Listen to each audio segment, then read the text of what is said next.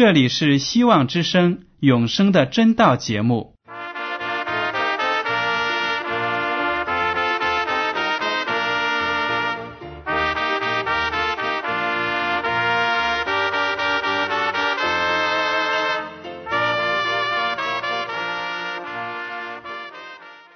亲爱的听众朋友们，你们好，我是艾德，很高兴今天能和你们在永生的真道这个栏目中见面。耶稣说：“听上帝的话语，并且遵守的人是最有福气的。”所以，艾德现在能够通过电波和你们分享上帝的教导，感到十分快乐。我也希望众位弟兄姐妹。还有那些正在寻求真道的朋友们，也能够珍惜这段时光。大家不妨在手边准备好纸和笔，将今天讲到的要点和经文章节做些记录，以便过后自己再亲自查考圣经。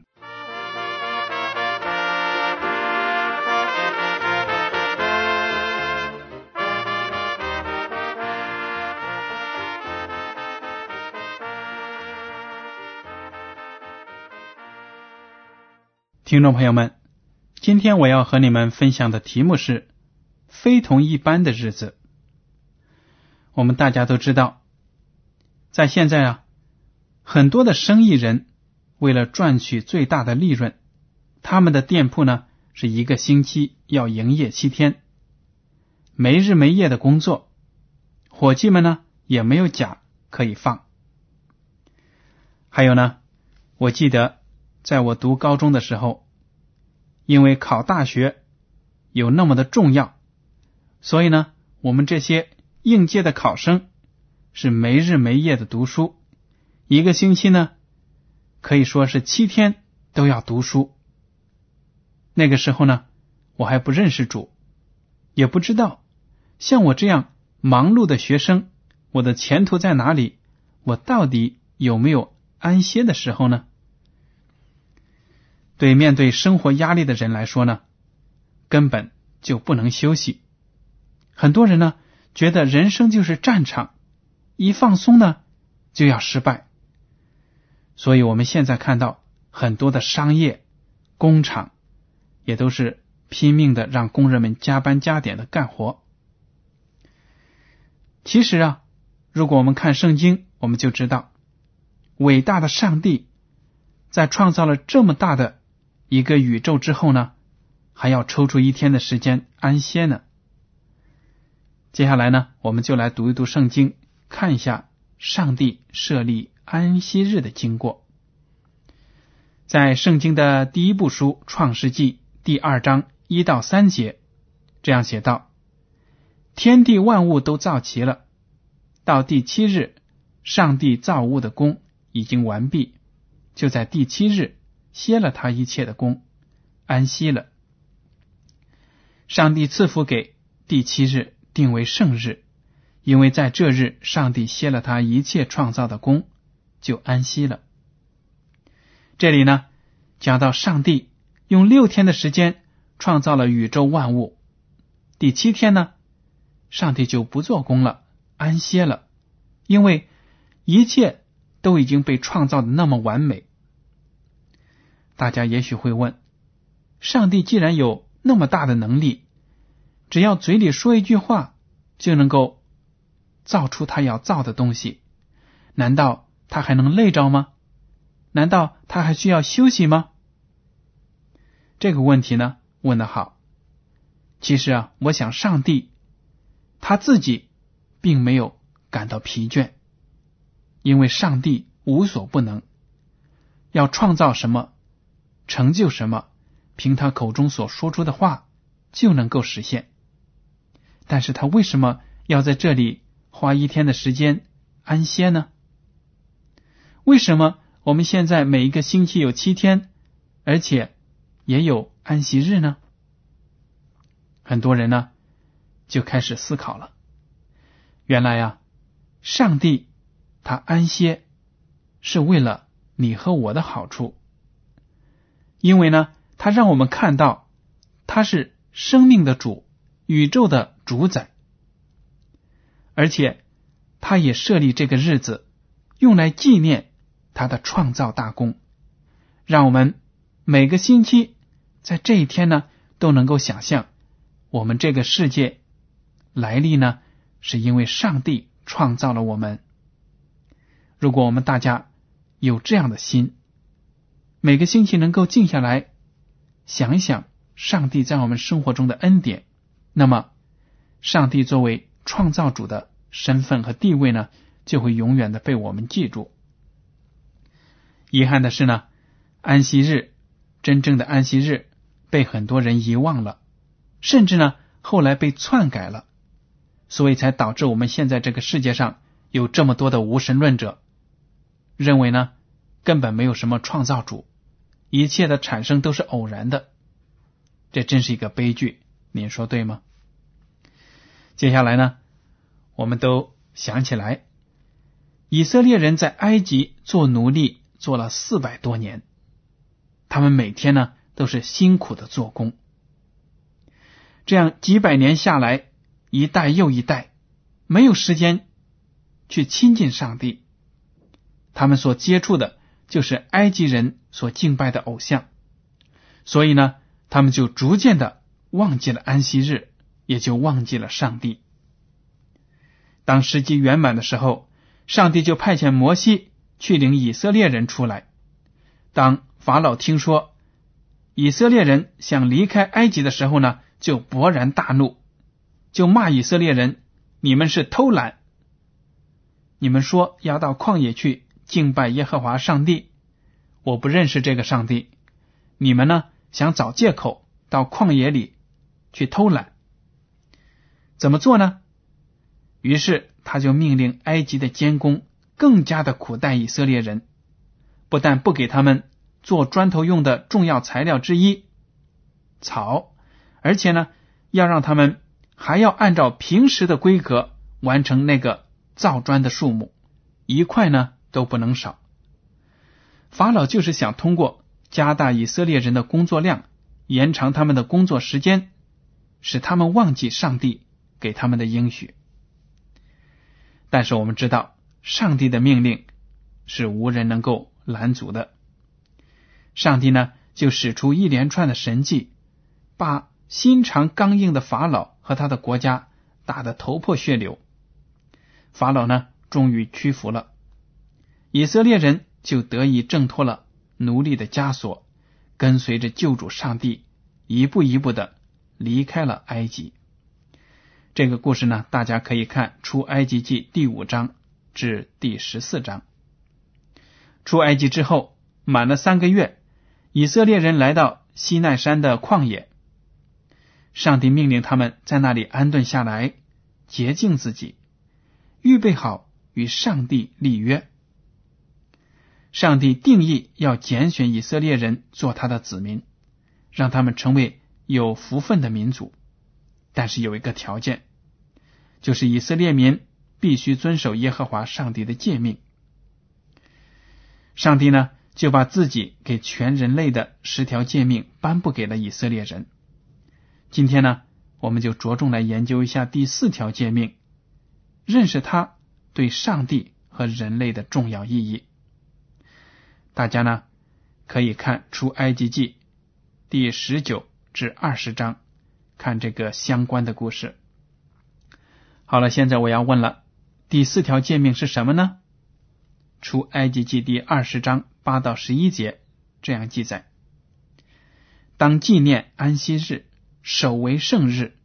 六日要劳碌做你一切的工，但第七日是向耶和华你上帝当守的安息日。这一日，你和你的儿女、仆婢、牲畜，并你城里寄居的客旅，无论何工都不可做，因为六日之内，耶和华造天地海和其中的万物，第七日便安息，所以耶和华赐福于安息日，定为圣日。在这第四条诫命呢，上帝就告诫以色列民，在这一天。你们不可以做任何的工，不但是你们，而且呢，连你们家里那些仆人，还有那些牲畜都不可以做工，比如说牛啊、马呀，不能够到地里去耕田。还有跟你们住在一起的外国人，那些客旅也不能做工，要尊重这条法律。从这里呢，我们就看得出第四条法律呢，并不是像有些人说的，是给犹太人颁布的，而是给普天下所有上帝所创造的人和物颁布的，包括动物，我们都不能够。拿来为我们在安息日做工，为什么要这样呢？第四条诫命又把上帝创造天地这个事实呢给列出来，表明呢，正因为这个理由，所以呢，大家要尊重这条律法。十条诫命呢，就是上帝给全人类的宪法、道德的法律，所以它的意义呢，非常的深远。没有时间的限制，也没有地域的限制，所有地球上生活的人都应该遵守。只有这样子，大家才能够记得我们的来历。所谓的饮水思源，当我们到这一天的时候呢，就会想起啊，原来是上帝创造了我们。好了，接下来我们来看一下。出埃及记第三十一章十七节，上帝呢在这里说到了安息日在他和人之间起到的奇妙的作用。出埃及记三十一章十七节，这是我和以色列人永远的证据，因为六日之内耶和华造天地，第七日便安息舒畅。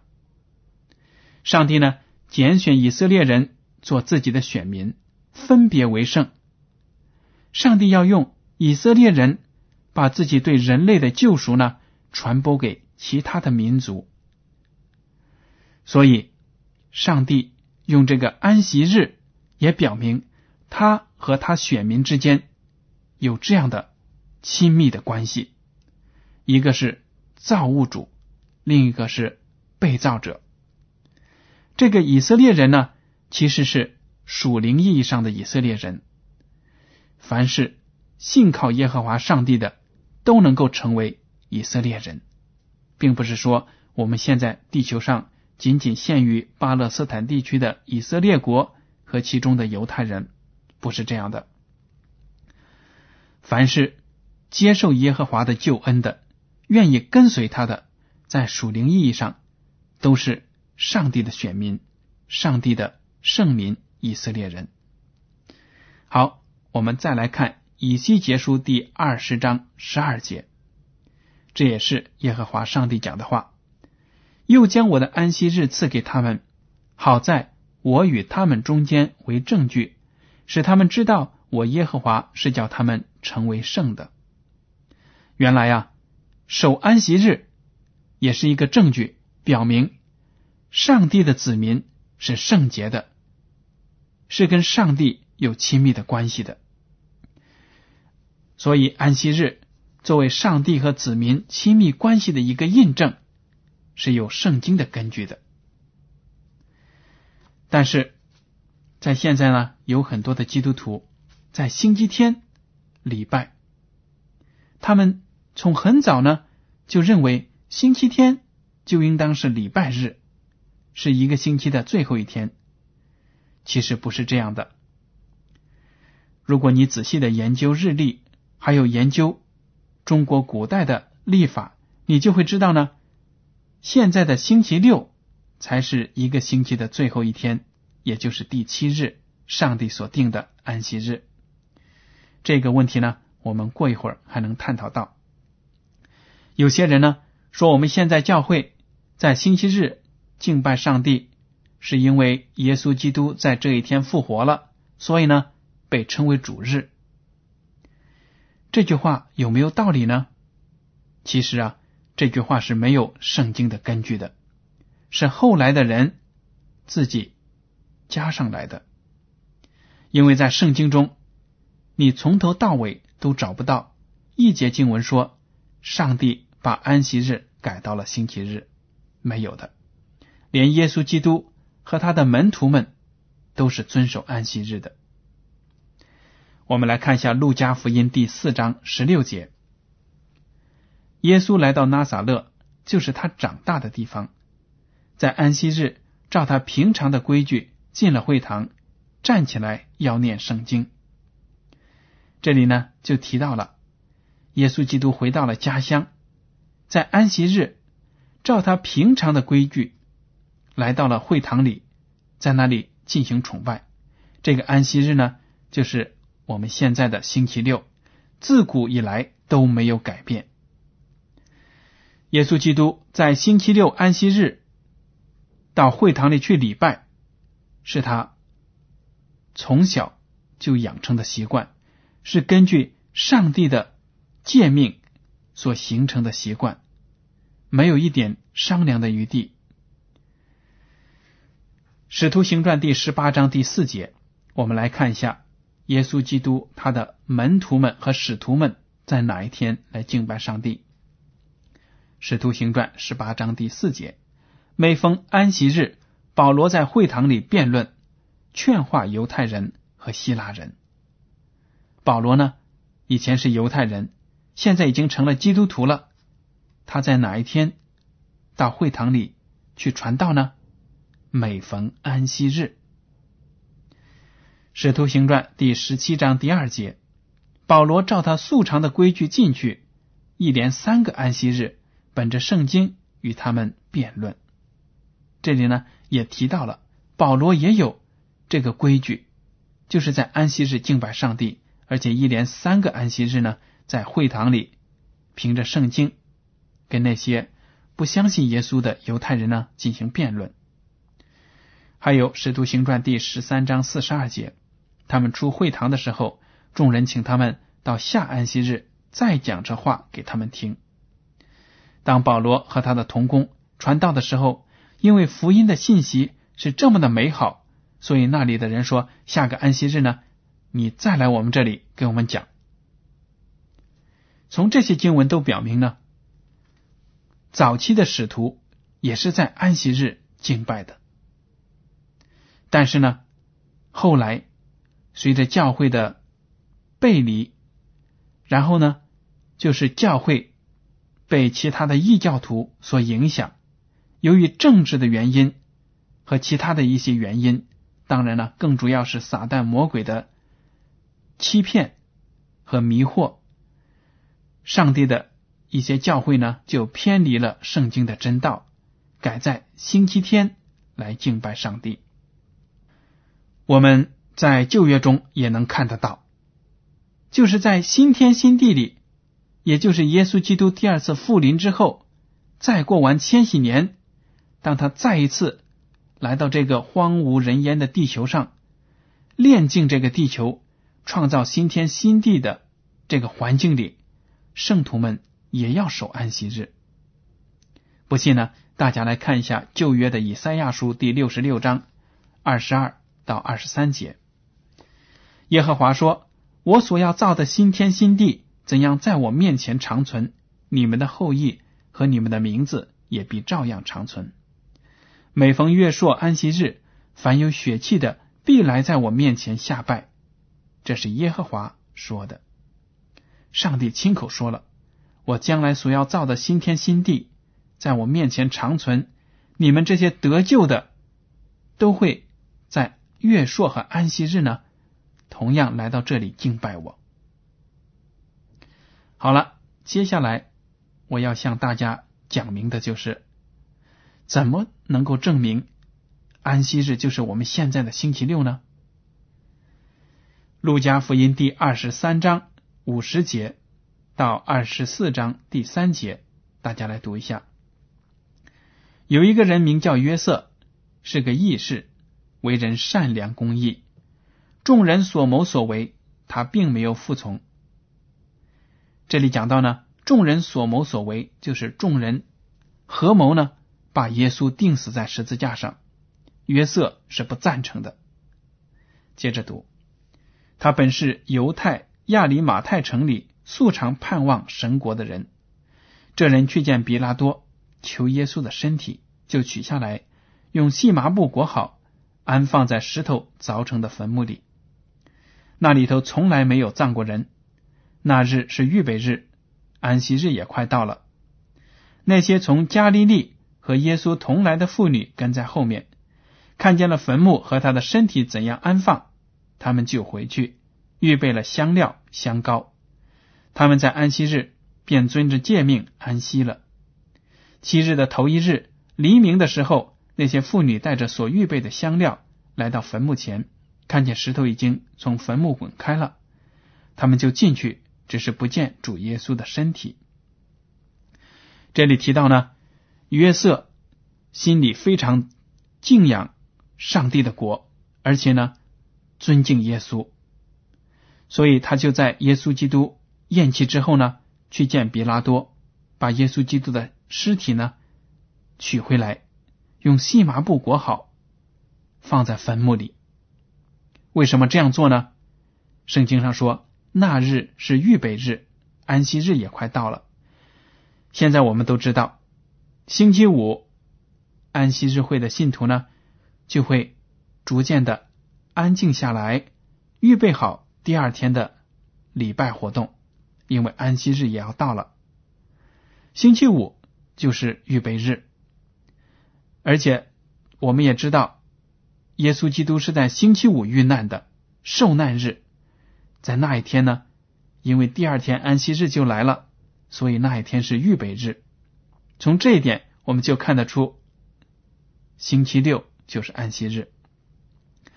接着呢，我们看到，当耶稣基督的尸体被放在坟墓里之后呢，那些从加利利和耶稣同来的妇女跟在后面，他们看见耶稣的尸体被放在什么地方，然后就记在脑子里，于是呢就回去了，预备香料香膏。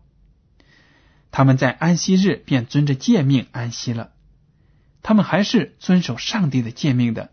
上帝的命令并没有因为耶稣基督被钉死在十字架上而被废除掉，因为十条诫命呢是道德的法律，不是犹太人的那些祭祀的法律，所以呢是不能够被废除的。这些人在安息日呢安息了，到了七日的头一日。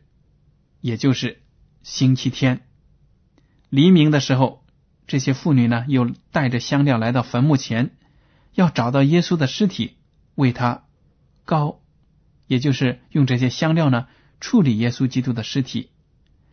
但是他们看到耶稣基督已经从坟墓里复活了，这就是星期天耶稣基督复活的日子。但是呢，即使是复活的日子。圣经也没有把以后教会的礼拜呢改在这一天，所以现在的有些教派呢呼吁自己的人在星期天敬拜上帝，并不符合圣经的教导。好了，如果有的听众朋友觉得，嗯，听起来呢守安息日更符合圣经的教导，因为上帝并没有。改变自己的律法，并没有把时间呢从安息日改到星期天，就是现在有些教派呢所谓的主日、复活日，没有的。圣经并没有用什么特别的日子来纪念耶稣基督的复活。